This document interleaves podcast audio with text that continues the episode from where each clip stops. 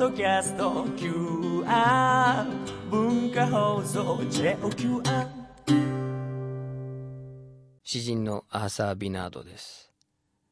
薄れゆく戦争の記憶あの時代に残してきた思い探しています。今週は沖縄県与那国島の出身で戦時中日本が植民地にしていた台湾で暮らした宮原作さんの話です。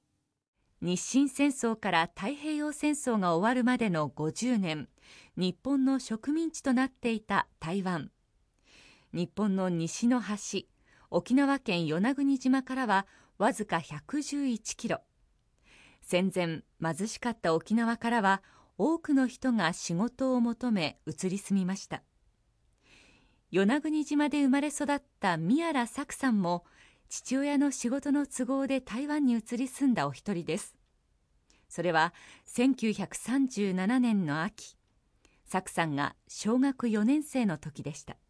宮原さんのそのプロフィールを拝見すると1937年小学校の4年生の時にその夏に台湾に渡ったって書いてあるんですけど台湾に渡った理由台湾で一家で生活するってそのきっかけは何だった？私は与那国島で1927年に生まれましたけどもう1933年にあのちっちゃな与那国島でね改革村政が生まれたんです。当時与那国島は30年前までは人頭税という聞かれたことはありますでしょうか？ないですか、うん、人の頭の税金と書くんです。ああそうですね、はい、人の頭ごと人数数えて障害者だろうが子供だろうがその人数でかけるという、まあ、世界で最悪の税金今の消費税の元みたいなもんですね。そうですね。人頭税、はい。人頭税を廃止させた。ええ廃止廃止させたのは沖縄全体でです。明治36年ですから1903年でしょうか。なんかそれをあの記念する、あの記念碑もあるんですよね。人頭税廃止100年。はいはい。それは石垣島の方にありますね、はい、先島の方にあの人頭税をかけたんです。かけたのは誰かというと琉球王府、でそれを指示して後ろから睨んでやらせたのは鹿児島。あの支配していましたのでね、えー、それで人頭税が1903年になくなってもちろんあの農民は喜ぶわけですがしかし一方ではえらいあのまた苦しみも新しい苦しみが出てくるんです何かというと今度は現金で税金を納めないかん。現金なんてって農民は見たこともありませんからね。自分の金なんてない。みんな米や麦で暮らしていましたから。でそそうするといわばいわゆるまあ資本主義的な系列がこう組まれていくわけですよ。あの資本で金でもってずっとこう支配していくという系列がね。そういうことであの農民が苦しんでいる。そこで革新村政ができてでその革新村政の条約を私の父親がやったんですよ。ところが4年間やったら5年、えー、あとは交代チェンジですよね、その時にその宮原条約は首切られたんですよ、うん、行政の方から指示が出てで議会でそれを承認するという形だったけれどもその行政の方からの推薦がなかったんですね、うん、一緒に一緒に頑張っていた収入役はの残されて条約だけは切られちゃったんです。そうするともう島には仕事ありませんよね、うん、あんな小さな島に条約をやっていた男が首切られて役所にまた戻るわけにもいかんしまた大王教員で学校に戻るわけにもいかんもんですから、うん、で台湾に仕事探しに行ったんです。仕事が台湾で決まって台湾の中部に賞花賞というのは表彰表彰するなどの賞という、うん、川化けるですね、うん、昇華士というのがありますけどもそこの役所に入って。で私は小学校の4年生のもう2学期でしたけど後追っかけていったんですよ。先にお父様が渡っていって、はい、で家族ははいはい、そういうそういう政治絡みの動きの中で我々も台湾まで引っ張っていかれた、どういう社会だった？いやもう私らは車なんて見たことありませんからね。台湾にのキールン港に明け方だったかな。まだ暗かったですけども。着いたんで表出て島港こう見たらねだ明かりがねへーっとこう飛ぶわけですよ。もう島ではこれはと人玉だとひ人のた魂が飛ぶんだというこの話なんだで私ら子供らを脅されてましたからね。びっくりしてあこの島は人玉が飛んでるいっぱい飛んでるなんて言ったら船長から「作お前は若か」とか言って、ね、あれは自動車って言うんだって言って自動車なんて見たこともないからライトがあるなんてこともわからんわけですよ。まあ、そういうふうにして上陸して私の母親が私は5つの時死んだもんですから、えー、ばあさん子なんですよね、うん、台湾行った時にはもうこの養子に出されていた弟3つ下ですけどこの弟が合流してですねそれで消化で生活を始めたんですよ。生活は裕福だったんですか？いやとてもじゃないけど。裕福ではありません。まあ靴なんてのも見たこともなかったですからね。履いたこともないししかし台湾では靴履いて学校行かないと恥ずかしくて裸足ではいけませんからね。そういう生活にこう変わっていった。けど一番つらかったのはね言葉ですよ。このこの言葉にとっても苦労しましたね。それは自分が喋ってる日本語も。うん。えー、日本語で喋れないわけ。です、ね、まともには子供の子供の日本語もあるしいろいろいっぱいありますがそれもわからんわけ。で与那国島には与那国島語があるわけです。で完全にこれは独立語でしてね。これイントネーションですね。そのものがもちろん違うわけですよね。そしたら数年前から分かったんですが国連で与那国島語は地球の上で独立している独立語だということを認めてますね。それで存亡の危機にあると。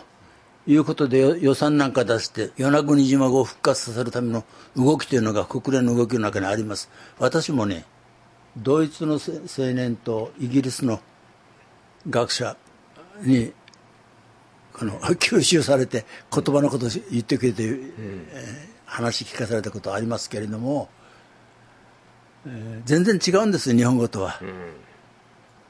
で自己紹介しろとか先生に言われたから入ってって自己紹介したらみんなが笑い出してね先生までが「お前どこの言葉かこれは」なんてあの言われてもうそうなると小学校4年生だからもうガーッと来て。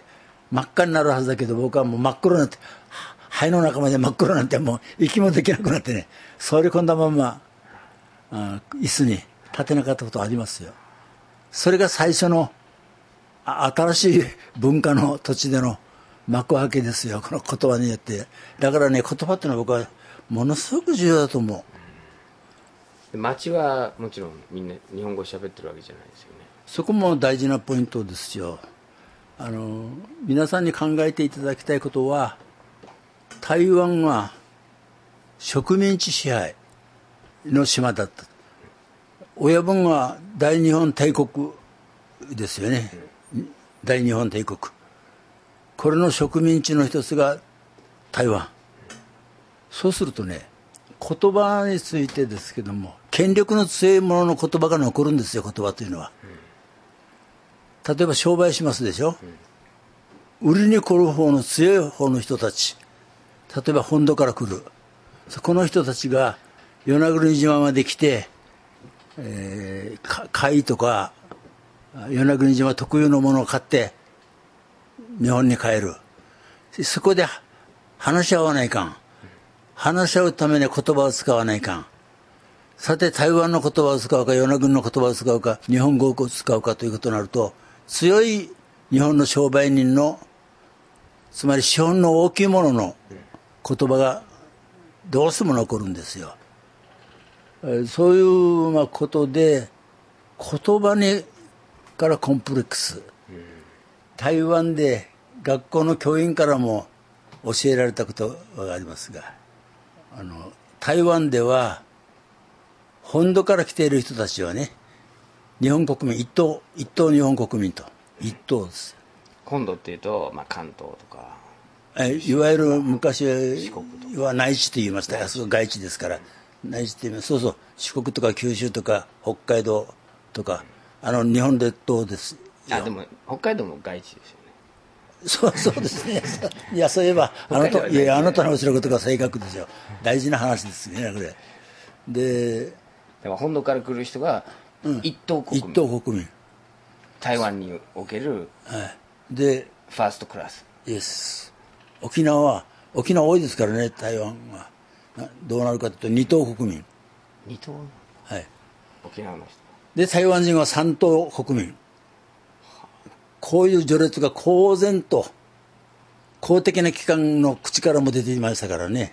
先生が言うんだ。は で与那国島はな何等ですか？いいやだから二等です。よ何沖縄の部類に入る、そうそうそうそう。じゃあ二等国民。はい。で私はねこの与那国島が二等国民だなんてことはそんなことは全然考えもしないし知りもしないし買った少年ですよまだ。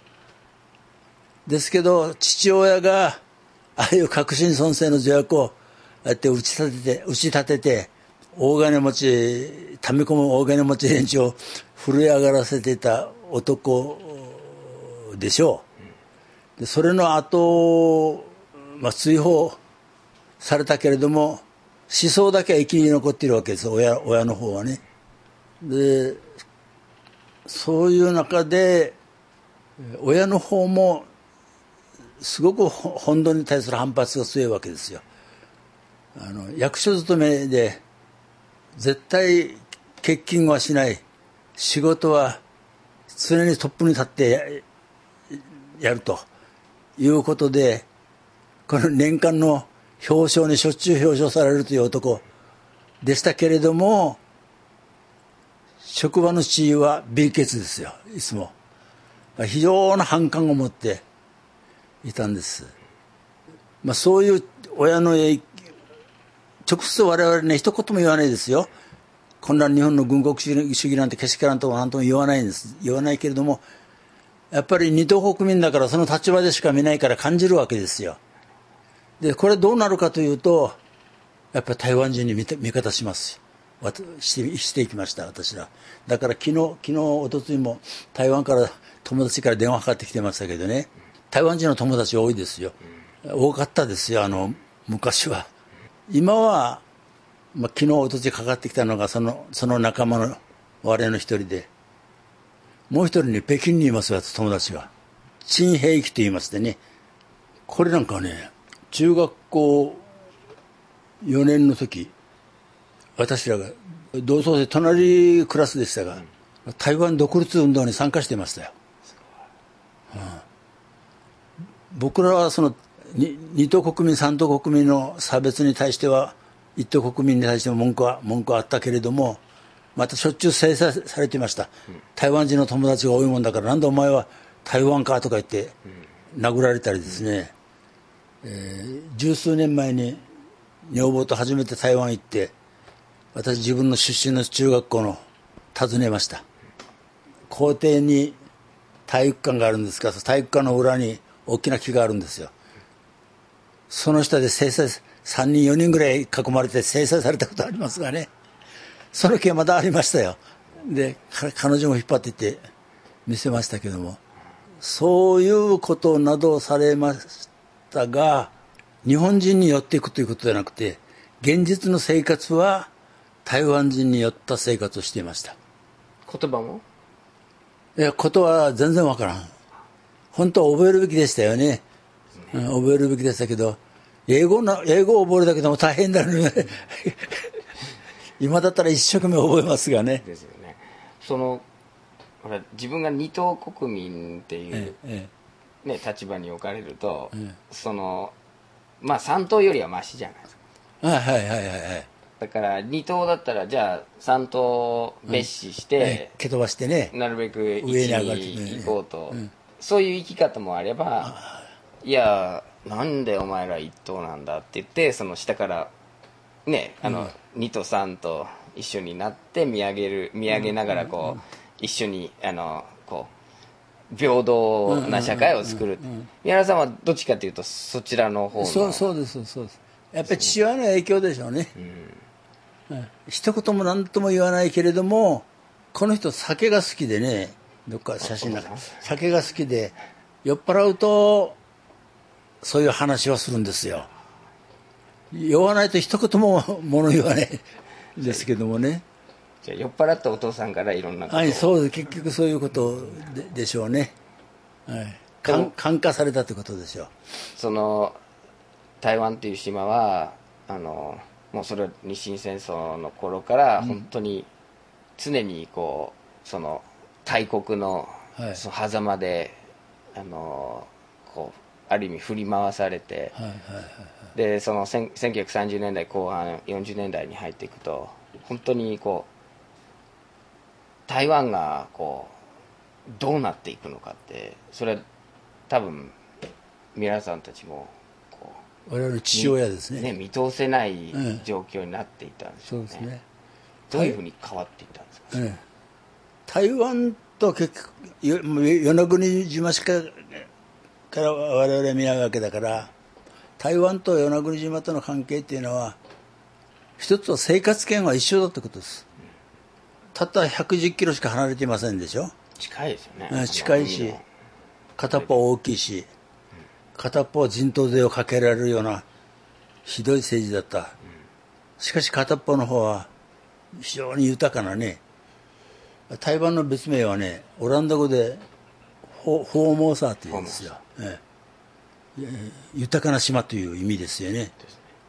それほどの島がそうすると生活圏が当然与那国の人たちは台湾の方に引っ張られますよ、それが一つとそれから日本の中の一つの大きな島になっちゃったんで台湾が、すると東京の文化は直接台湾にまっすぐ行きますよね。沖縄に来るよりか早いわけです、で台湾を通して与那国に文化が入ってくる、いろんなあの思想運動も台湾を通して入ってくる。そういう関係です、はい。太平洋戦争が始まった1941年。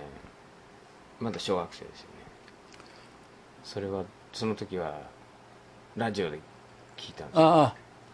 えーっとそれはね中学校そうですね。中学校の2年生の時えーですねお父さん何かこれキキールン中学校というところでした。あ私はあの商科からキールンに移ったんです。どうしてかというと父親がやってくれたんですね。というのは商科にはほとんど沖縄の人間与那国島の人間はいない。ところがキールンにはいっぱいいるんですよね。近いしで特に百あの漁師ですからたむろして部落を作っているわけです。そういうこともあってでしょう。あのキールンに移ってくれたんです。でそのキールンで41年の太平洋戦争を迎えますがこのキールン中学校というのはひどい学校でね私は随分ねほいちゃん宮原ほいちゃんほいちゃんと言われて、えー中学校を送りましたけども意味わかります？ほいちゃん。ほいちゃん日本語にほいちゃんってないですよね。これはね大日本帝国の台湾支配の中での一つの大きなあの事件ポイントだと考えていいと思いますよ。誰もそれ言わないんだよね戦後はね。台湾から来た連中は。もう私だけがわーわー言って騒いでるんだけども。意味がわからんかったんですよ。ただ、ほいちゃん、ほいちゃんって言うから、ほい、ほいちゃんって言うとなんか軽いでしょ？漢字が、言葉のか漢字が。福岡の田舎では、田舎の方言に、にホイットという方言がある。ああの古事記っそうそうそう、はいはい。あなた、すごいね。ていやあ青森でも言うんですあ、あ、そう、あ、青森で日本全体であいるかな？やでもあの津軽弁ですよ物物乞いのことを物乞いそうだからね。そういうふうに言われてた。で、だから、その、ホホイットにちゃんつけてホイちゃんって言うわけでしょ。学校の教員からも言われましたよ。僕はあの与那国島育ちだから泳ぎは得意ですよ。特に潜るのが得意。うん、あのそうでない子供たちというのは泳ぎは得意でも潜るのはあんまり得意なのはいないんですよね。ところが沖縄は潜りが得意なんですよ。潜りでそこを刺していくから、ね、ほいちゃんって、はい、その呼ばれたのは与那国だから？沖縄出身者はほいちゃんと呼ばれてるわけです。なぜキールン中学校で育てたかというとキールンには沖縄出身の漁師がキールンにはたむろして部落も作っていましたからね漁師でも潜りでその日その日を暮らしているなんていうのは生活レベルとしては最低限者ですよ。でまともに日本語も喋れるわけじゃないしそれでまあ、ホイちゃんなんて言葉がキールン特有の言葉だと思いますけれどもね、うん、あの私の一期先輩に又吉君って言いますけどね。その又吉君はね彼は私と同じ高等学校は余暇余暇ですけども彼はできるもんだから休庁していました。そしたらある日昼休み済んで教室に帰ってきたらホイチアンって黒板に書か書かれたそうですよ、うん、それがねほのホイの方は保つ、うん、意は異なる。血はこの血液の血、うん、あは安心するの安、うん、ホイチアンというか当てもちろん当て字ですよ、で書かれてあったそうです、で彼は怒って球長を辞めたらしいね。やっぱり私と同じように彼も言われていたんですね中学時代、うん。うん、えー、一つの大日本帝国の台湾植民地台湾を支配する一つの核になる問題と考えてもいいんじゃないかなと、うん。うん、私は思ってます。そのその支配も次第にこう崩壊していくんですよね。そういうことではありますね。だけどねだけどね大変でしたよ。やっぱりね試合の仕方は。もう憲兵なんかしょっちゅう歩いているしそれから学校へのこれは日本中そうでしたけども特に台湾の場合には学校に陸軍の幹部を一人送ってそして軍事教練をするわけですねその軍事教練の仕方がまあ本当に大変でした。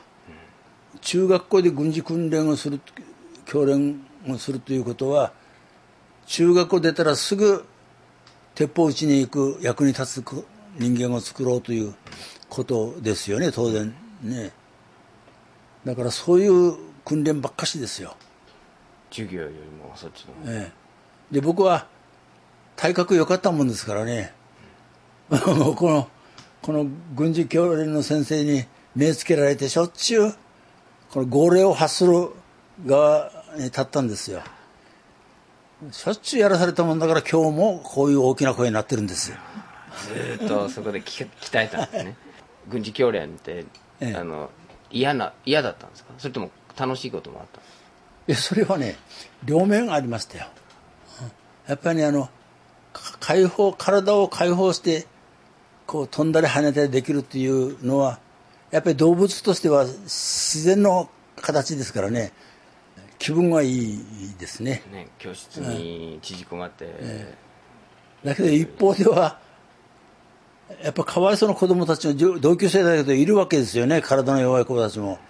それもみんな一緒に並ばされて走らされてまた報復前進とか言ってやらされるわけでしょこれはやっぱり見てるとねかわいそうでもありましたし、私は上の方は強かったけど下の方は弱い方だったもんだからね。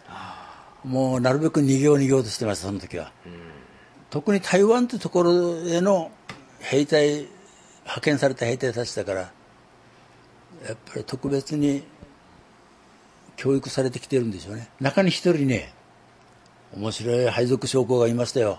少尉でしたけども、うん、郊外訓練あので歩くわけです。少し行くと郊外になるでしょ。のっぱらが来るでしょ。この配属将校はみんな止まれって休ませるんですよ。でそれだけじゃなくてみんなひっくり返れと、ね、寝ろと。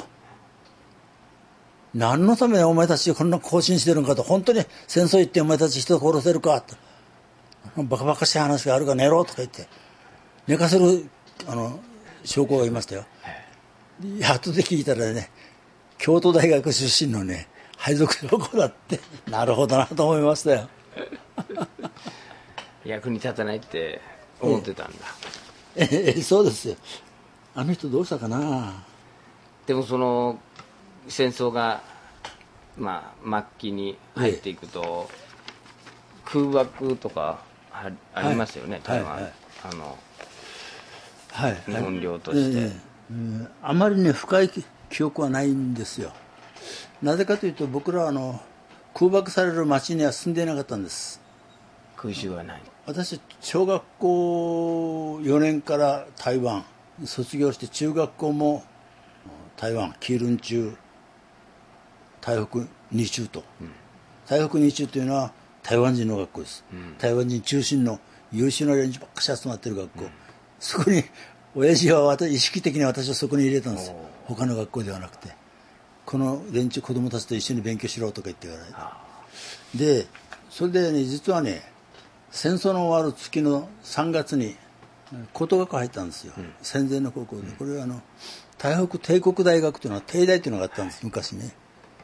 それの文化に入ったんです、うんするとね、この学校またね、もうどんでん返しですよ。全然自由。配属証拠も生徒たちに、学生に文句言い切らん。学校の先生は学生に文句言いどころか一緒に騒ぐという。こういう学校でしたね。2、3年前に、あの、旧制高校の、えー、校歌、うん、などの本があったもんでね、うんうん読んでみたら僕らの学校はね体育帝大の横は特別だったらしい。というのはもう戦争が始まってるからあちこち緊迫した空気が日本中詰まってるでしょ学校の中にも、うんうん、するとねそういう空気から抜けたいという学生たちもいるわけですよ、うん、抜けて外国に行くわけにはいかん。体育帝大があるじゃないかと。あそこは植民地だと。つまり日本以外のところだと。いうことで、そういう優秀な連中が全国から集まってきたらしい。ほでびっくりしたの入ったらね、そう、木下で先輩のレクチャーを受けていたんですよ。うん、そしたらね、校庭をね、二人の人が走ってるわけ。10メーターぐらいの間隔で。ずっと何回もずっと走ってるから、不思議だなと思って、授業中だしなんだろうなと思いながら、先輩に聞いたら、いや、あれ前走ってるのは、学校の教員だよ、先生だよ、教授だよ、後ろは生徒生徒だよって言うから何やってるんですかって言ったら、不満があるから先生にぶつけようとして、先生を捕まえるんだけど、先生の方は驚いて逃げてね、運動場のコースをずっと回ってるということになってるんだという話だから、こんな学校ってこんなんでいいのかなと思って、あの、いい意味のショックを受けたことありますよ。楽しみ楽しみ。楽しみ。それからね、僕ら高等学校入ったら、靴は履かないんですよ、もう。暗黙のうちに履かない。下駄履いて学校来るわけですよ。しかし、学校の中で訓練があるから、靴はぶら下げて、持っては、持ってはいくわけですよね。こんなことやって大丈夫かなと思ったら、何を言ってるかと、これが本当の青年の、あの、喜びの表し方じゃないかと言って、文句言われたりして、僕も思想改造されてね、そこからガラッと変わりましたよ。で、ちょうどね、私、あの、おじがその学校の教員やってまして、なんと弁証法の講義を始高校で。ああ、もう。弁証法やる。うん。それこそ大変ですよ。首切られます、この教授はね。ところ平気であって、戦後も続いたんです。そういう、ガラッとこう、うん、青春時代変わりましたあよかったと思ってますよその玉音放送が1945年の8月15日に流れるんですけど、その時はそのその学校の生徒ですか？はいそうそうです。はい。横の学生でした。どこで聞いたでこれは山の中で聞きました。というのは高校に入ったら丸ごとクラスごと山に持ってください何かというと穴掘りですよ。山のあのそに壕を掘っていくわけですね。それは地上戦上陸戦に備えて。上陸戦とかまた爆弾爆撃に備えて防空壕として、そういう。いつ頃から始まったんですか穴掘りえそれはだから高等学校の授業はクラスでは一回も受けませんでした。はい。もうそのままがあの持っていかれちゃって山の奥に、そこで抵抗運動がまた始まったわけです。やっぱり全国から学生が集まってくると、全国にはいろんなあれが運動や血血の流れがあるんですよね、もういろんな形の抵抗、その絶対に靴を履かんと。いう運動とかね、靴というのは軍下ですよ軍の靴ですね。履かんとか。それからズボンで行く。でズボンで行くでもね普通のズボンじゃないです。普通のズボンだけれどもわざと片一方だけこう上げてで片っぽは2枚ぐらいこう上げて段違いであのちょうどねベトナムの飲みあたりが、あの見ますね時々ね、そんな感じで。ファッションで抵抗してるあそうそうまた文句言うんですよこれ兵隊が。上等兵が。なんだあこれは、うん、なんだお前たちは学生のくせにって言うんですよ。学生のくせにって学生だからやってるんだって言ってね。言うとこの男は逃げていくわけですよ。だって200名300名学生屈強な若者がいるでしょいくら日本兵であったってたった一人ですからね。睨まれたら損するから文句だけは言うけどさーっと逃げていくんですよ。この証拠を、えー上等兵を今の815聞いた後聞いたんでしょうな。私は聞かなかったですけども。あラジオあったんですか？山の中。ラジオありましたよ。それを捕まえて制裁しようという企みが新しい学生の中で。はいあんまりな生意気だったからところが彼の方がより動物的ですよ。バーッと逃げていなくなっちゃった。じゃあ15日8月15日以降は見かけないです。見ない。はい、玉音放送というのは全然聞いたこともない、それから今の兵隊たちは8月15日以降は見ない、だから自然に流れるようにみんな自分のうちに降りてい帰ったということで、ただね、感覚はね、よかったという感覚です、敗戦になって。もうみんな急にニコニコニコニコしたりしたもんあの生徒たちも。あと敗戦につながるのは、まあ、うちの親父が喜んでもう大酒食らって日本が負けたとか言って大きな声で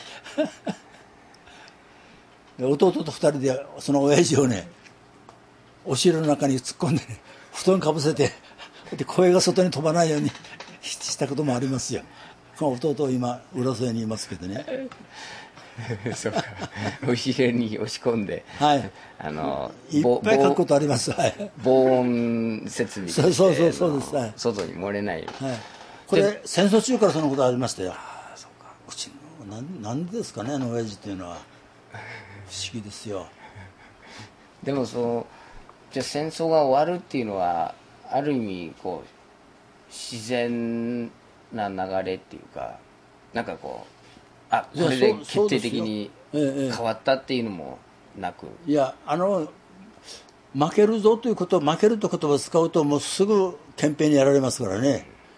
負けるという言葉を使わなかったけどこんなことありましたよそういえばね。さっきの台湾の学校に私行きましたね。台北第二中学校にね。その窓からねずーっと先に山の連峰がある見えるんですよ。その連峰の見える真ん中に飛び出してる山があったんです。親指親指みたいだとだと思うんだから親指山という我々呼び名をつけていました。親指あれ親指山だよと言って。そしたらある時ね友達台湾人の友達でしたよ。アメリカはマッチ箱みたいな爆弾一発であの親指山が吹っ飛ぶような研究しているらしいよと。こういうことを聞いたことありますよ。彼はどこからその情報を入れたか分かり取ったか分かりませんけどね、えーつまり放送は勝った勝った勝ったと。連戦連勝だと言うけども国民の実態は勝ったどころの騒ぎでない。彼はいつか来るな危ないなもうやられてるなというものですよ。与那国の戦争はね実はこれもね作られた戦争被害ですよ。日本軍がいなければ戦争はなかったと。いうあの島の一つです、うん、盛んにあのあちこち行っていますよね。軍が日本軍がいなければアメリカは上陸しなかったし戦争もなかったんだと。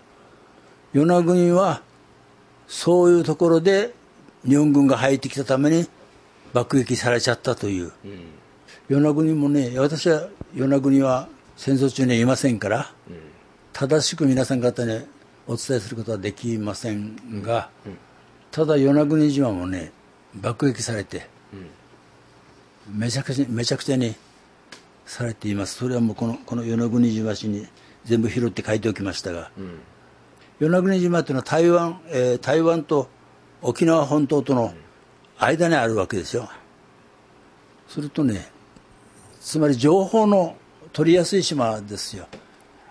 飛行機が飛ぼうが、潜水艦が行こうが、台湾に沖縄から行くものは、全て与那国島では見れるという場所にあるもんですから、そういう情報中心の軍隊の島でした、あんな小さな島でもね沖縄戦だけでなくて日本全体の戦争をに関わってお話しするようなでっかい事件が出てるんですよ、うん、あの島出身でね、うん、大増増一という少尉がいましてね陸軍士官学校出たのが島で初めてなんだけども彼がガダルカナルに送られてね卒業してすぐでガダルカナルで戦死するんですよ。ガダルカナルってもご存知ですよね。あそこで負け始めて日本がそこから撤退を始めるんです。この大増松一のが1月13日に死ぬんだけども戦死するんだけどもそれを10ヶ月間家族にも誰にも知らさない。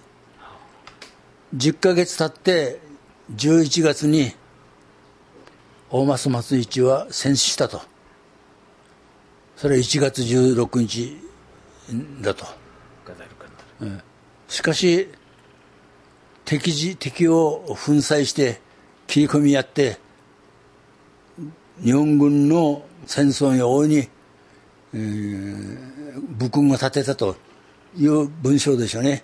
それが天皇陛下の耳に入ったと。そこで大増松一を軍神軍の神、軍神にしてこれを表彰するというふうな手紙が入るわけです。そこから沖縄中大変です。日本が関係なかったですよね、軍神軍神大増大が軍神だ大増松一が軍神だ。あんな小さな与那国島がもうひっくり返るぐらい大騒ぎですよ。外からも内からも人が入ってね、何のためかというとね実は沖縄の人間を戦争に引っ張り立てる思想動員に使われたんですよ沖縄っていうのはね実は戦争する島ではなかったんですよこれは1945年に45年6月23日その時に敗戦の年の1年前、その時は沖縄には軍隊はいないんですよ。あんな大、大戦争で島中ひっくり返された、殺されたというもう油焼きにされてるわけですよね。1年前のにはまだね、沖縄司令軍第32軍と言いますけどね、この32軍はできてないんですよ。大急ぎで中国からあの四国から北海道から大急ぎで軍隊を集めてそしてようやく1年前に第32軍というのができてだからこの水際で上陸してくるアメリカと戦うなんて話じゃないんですよ本当は。で取った作戦は遅れに遅れに遅れてるから一般県民を盾にしてそして戦う中で自分あの軍は戦術を考えていくと。そういう戦争ですよだから上がる時は一発もなかったアメリカ軍が上陸する時は一発も日本軍は撃たなかったってそのその沖縄戦それを緊急に思想を動員するために大増松一は利用されたんです。この松市に続き大増に続けても大変でしたよ。私は台湾にいましたけども台湾まで育ってきました。沖縄出身の学生にみんな大増大増と言わされまして。で私よりねこの人は7期上なんです。与那国小学校はね。ところがこれにつられてこの人の妹も姫寄り部隊で死ぬんですよこれは大松清子と言いますこれは小学校の私のより一級下でした、うん、体格のいい女の子でしたけどもね。大きい女の子でしたけども。弟に大増重生というのがいるんです。これは沖縄県警の刑事部長までやったんですよ。つい10年ぐらい前まで。刑事部長なんたら警察のナンバー2ぐらいですよ。本部長の次あたりです今浦添で元気ですよ。これで私が彼の大増松一の墓の前から携帯でこの銃声に電話して元気かという話からいろいろやったらもう彼はね彼らは私らよりずっと苦しんでずっと長い時間ずっといっぱい考えてるんですよ。兄弟でしょ？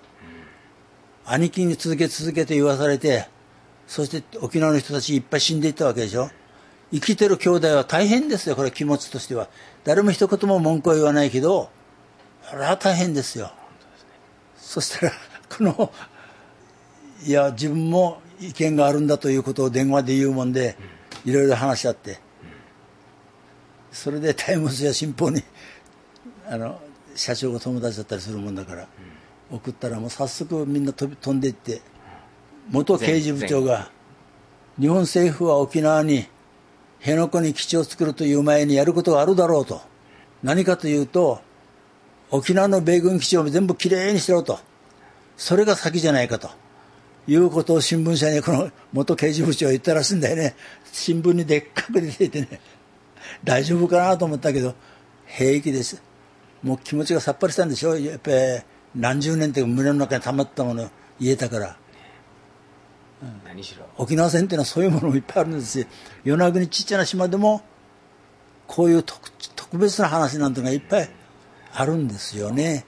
でも大増増一の弟だから言えることもあるんですよね。ええまあそりゃそうです。そりゃそうですよ。またそれ軍ですよ、ええ、だから影響も大きく、うん、でもそれどうやってね沖縄をあのその戦争に利用したかっていうことをこう見つめると今のその日本のその政治の仕組みとかいろんな意味でこう現在につながって見えてきますよね。ええええ、と思いますね。だから私はあの戦後70年で何を言いたいかと、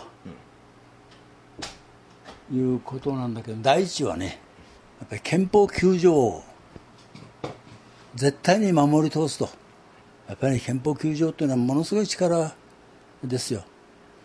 で、私は合わせてね、その日本国憲法の9条の思想が世界的に生きるような方策を国連で考えてほしいということもこの際言いたいですね。憲法9条のおかげで戦争の背の字もなかったですよ。一人も死んでないでしょ。自衛隊の中で自殺したのは何百人いるとかいう話。だけども相手の弾に当たって死んだというのは一人もいない。いいでしょう。だからやっぱりこれ何かというと憲法9条ですよ。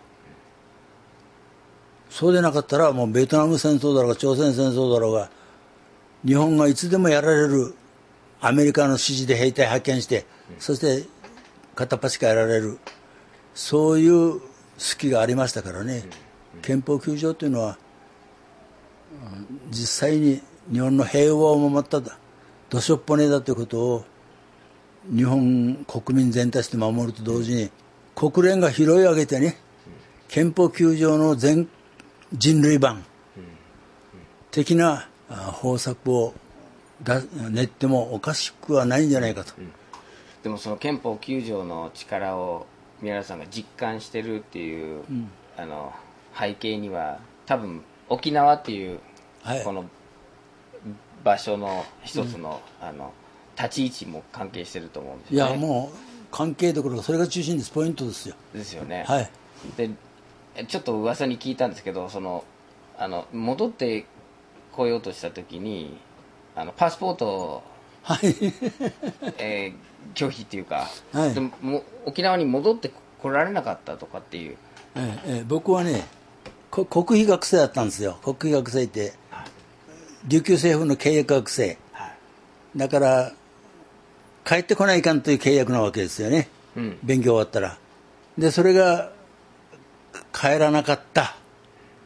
で私の方は帰れなかった。いろいろ検討して私の場合はねもうこれは宮原作は消しちゃえということだったんじゃないかなっていう疑いが非常に強いです、なぜかったらパスポートを申請して帰る手続きもできない、だから帰ってきてないわけでしょ、すると契約違反だから召喚状がけないかんわけですよ、うん。あんたはきあの約束も守ってないと。それから2番目にはあの4年間もらった学費や生活費それ全部返さないかんです。これは当たり前の話でね。それらも一切ないんですよ。何にもない。だからね客観的に見たらねこのことはなかったことにすると。そういう作戦なんじゃないかなと思って。宮原さんの存在がなんかやばいとかそういうことですか？なああのね理由は？学生時代に聞いたんだけど「おい宮原、えーあんたは週刊誌に出ていたよ」と。つまりあの注意注意人物でブブラックリスト。リスト、うん、ブラックリストに載っていたよと、えー週刊誌に出ていたよということも言われたことはありますけども、まあ、まあ、アメリカからしたら注目人物ですよ。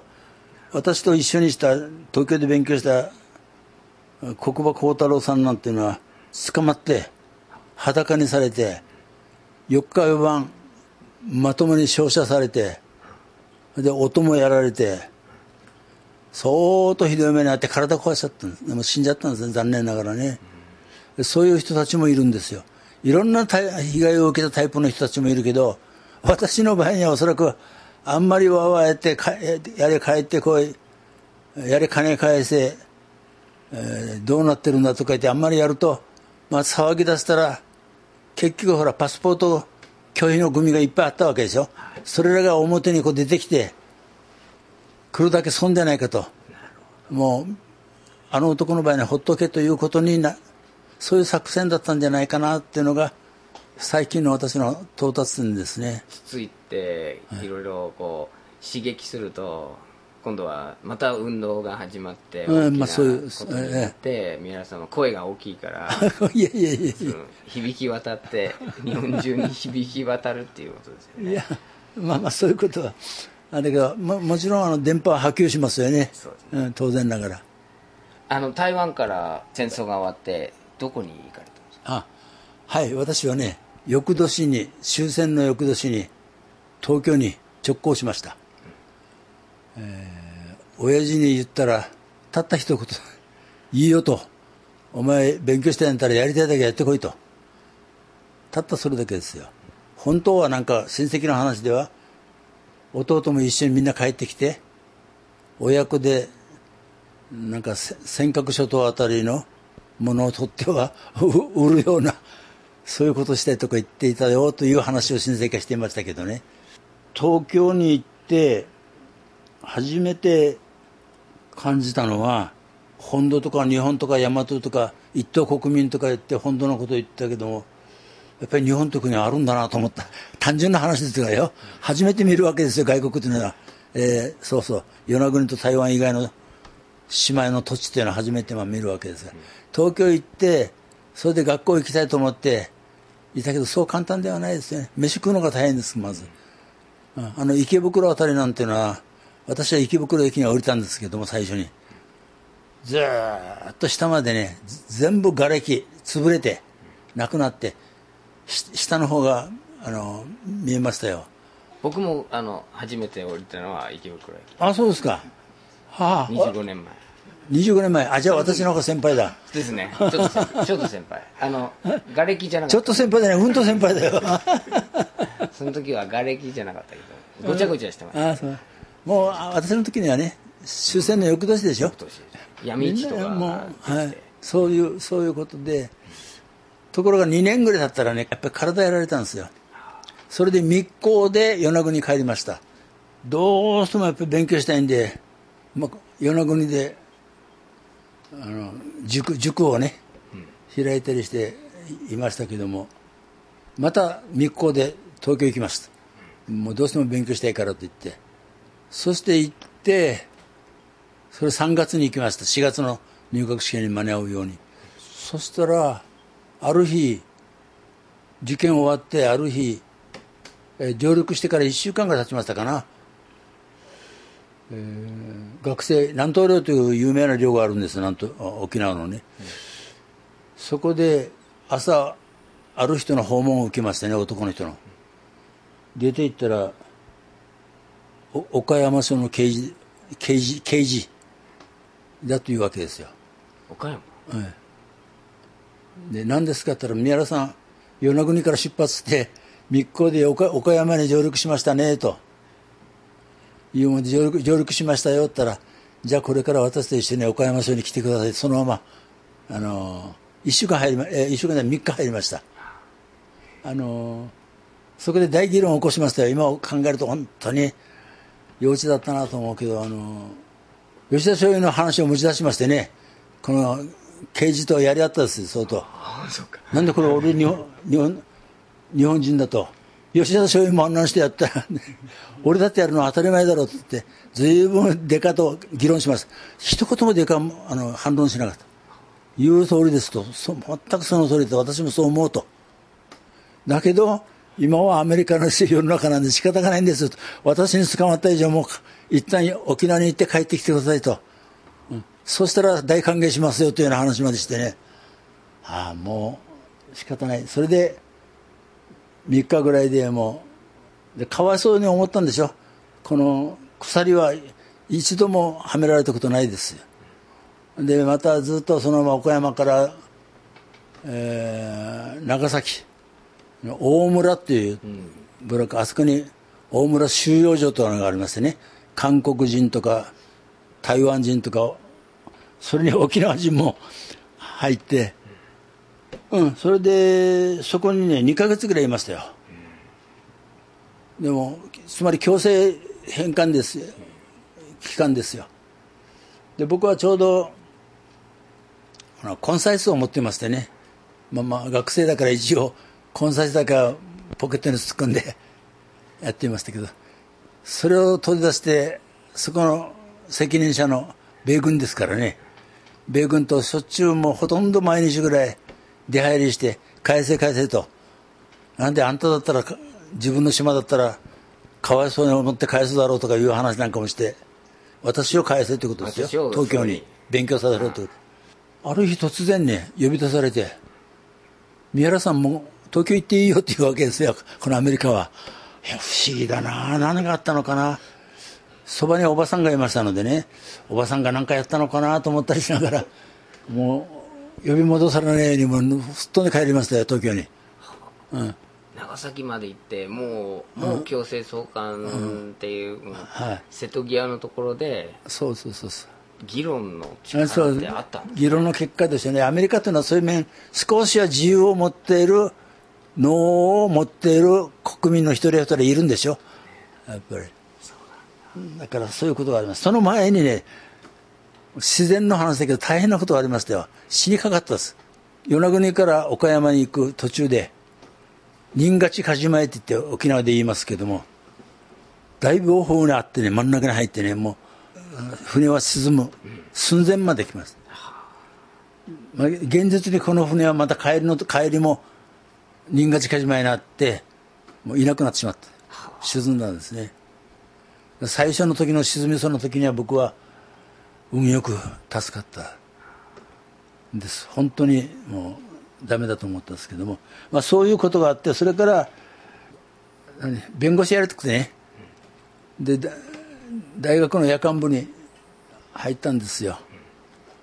まあ、教授が揃ってるというもんだから当時は。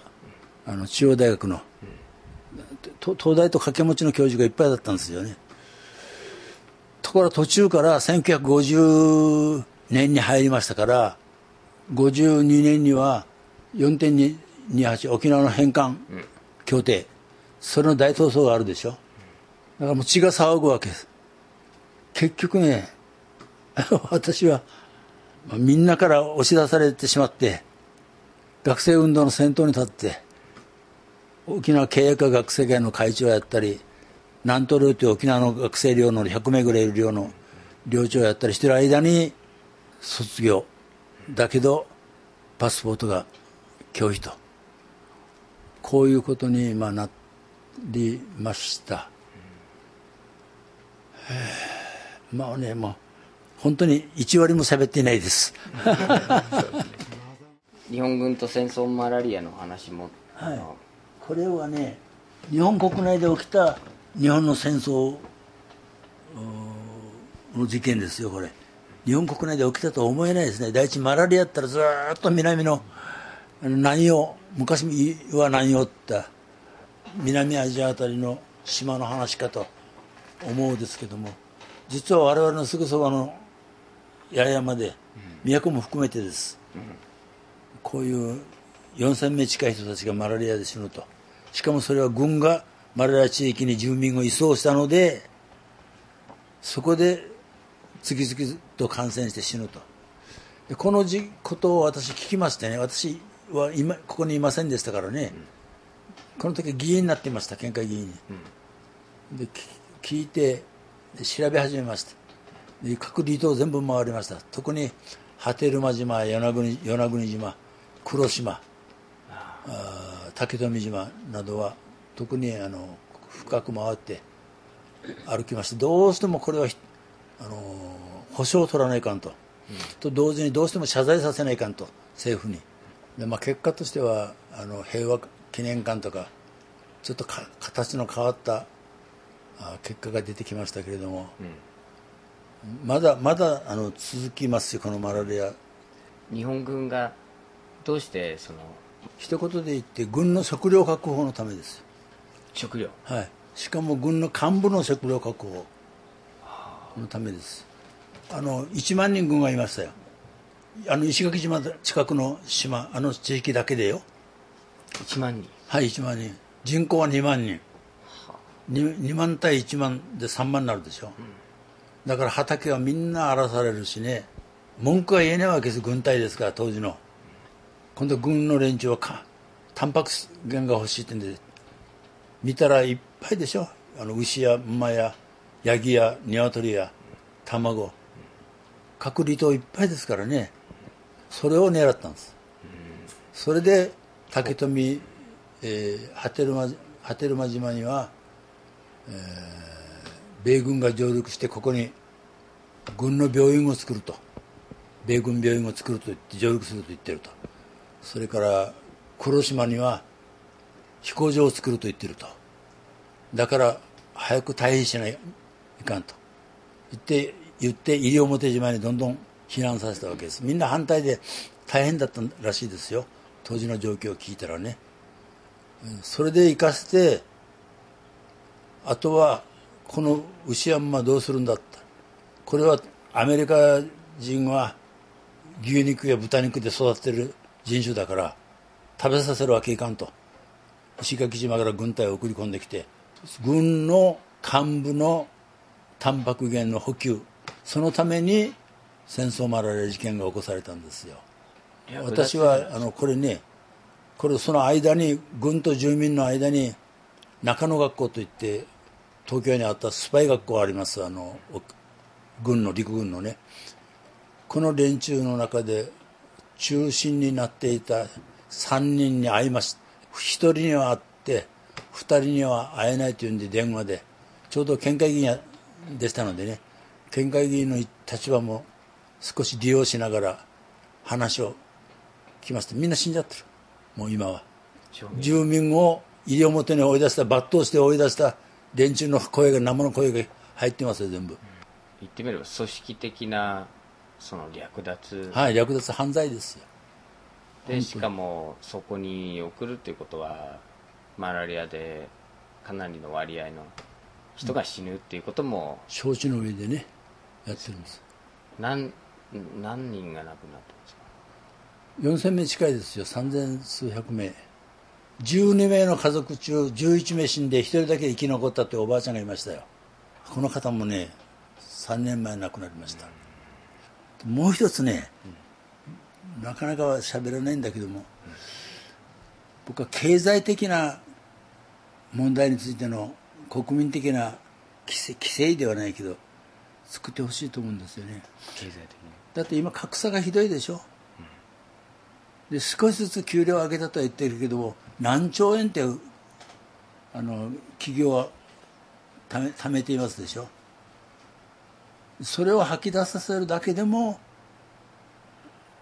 格差は縮まるわけですよ。だからそういうこの彼らの税金ですね。企業にかかっている税金。これの率を引き上げるということなんかぜひ国民的な運動にしてほしいなと思いますよね。それはでもお父さんがずっと前に与那国島でやろうとして首を切られた、まさにそれじゃないですか。いやいやさそう言わそう言われればそうだな。だから皆さんがそういうことを言うとあの震え上がってね。首を切ろうとする人いるかもしれないですね。いやビラードさんが立ち位置がしっかりしてるよねあんた。大したもんだよ。いやそうなんですよ。本当に。また時代が巡ってきたんですね。でもその格差がやっぱり戦争につながるっていう、そして、あの安保条約とね地位協定を破棄すれば日本がアメリカから解き放たれるわけですよ。もうぜひこれをしてほしいと。そういう世の中になってほしいと思いますね。ありがとうございます。こちらこそありがとうございました。ありがとうございました。宮原さんのその台湾の話はある意味その子供が体験した帝国の支配のその仕組み心理的なからくりも見えてくるんですけど同時にその大日本帝国の端っこにあった支配のシステムが一番最初にこうほつれてそしてそこに隙間ができてそこにその自由が生まれてくるようなそういう流れも鮮やかに語っていただきました。